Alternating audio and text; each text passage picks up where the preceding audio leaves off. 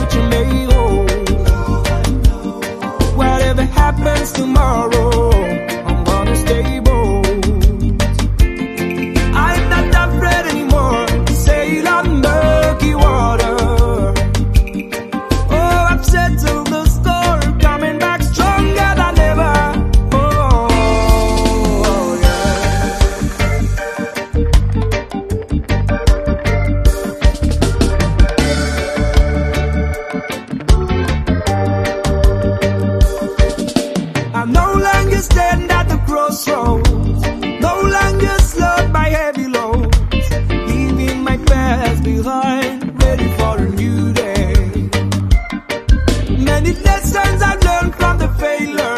They taught me how to build a better future. Now I see if there's a will, there's a way.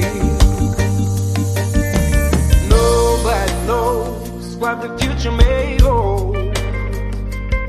Whatever happens tomorrow, I'm gonna stay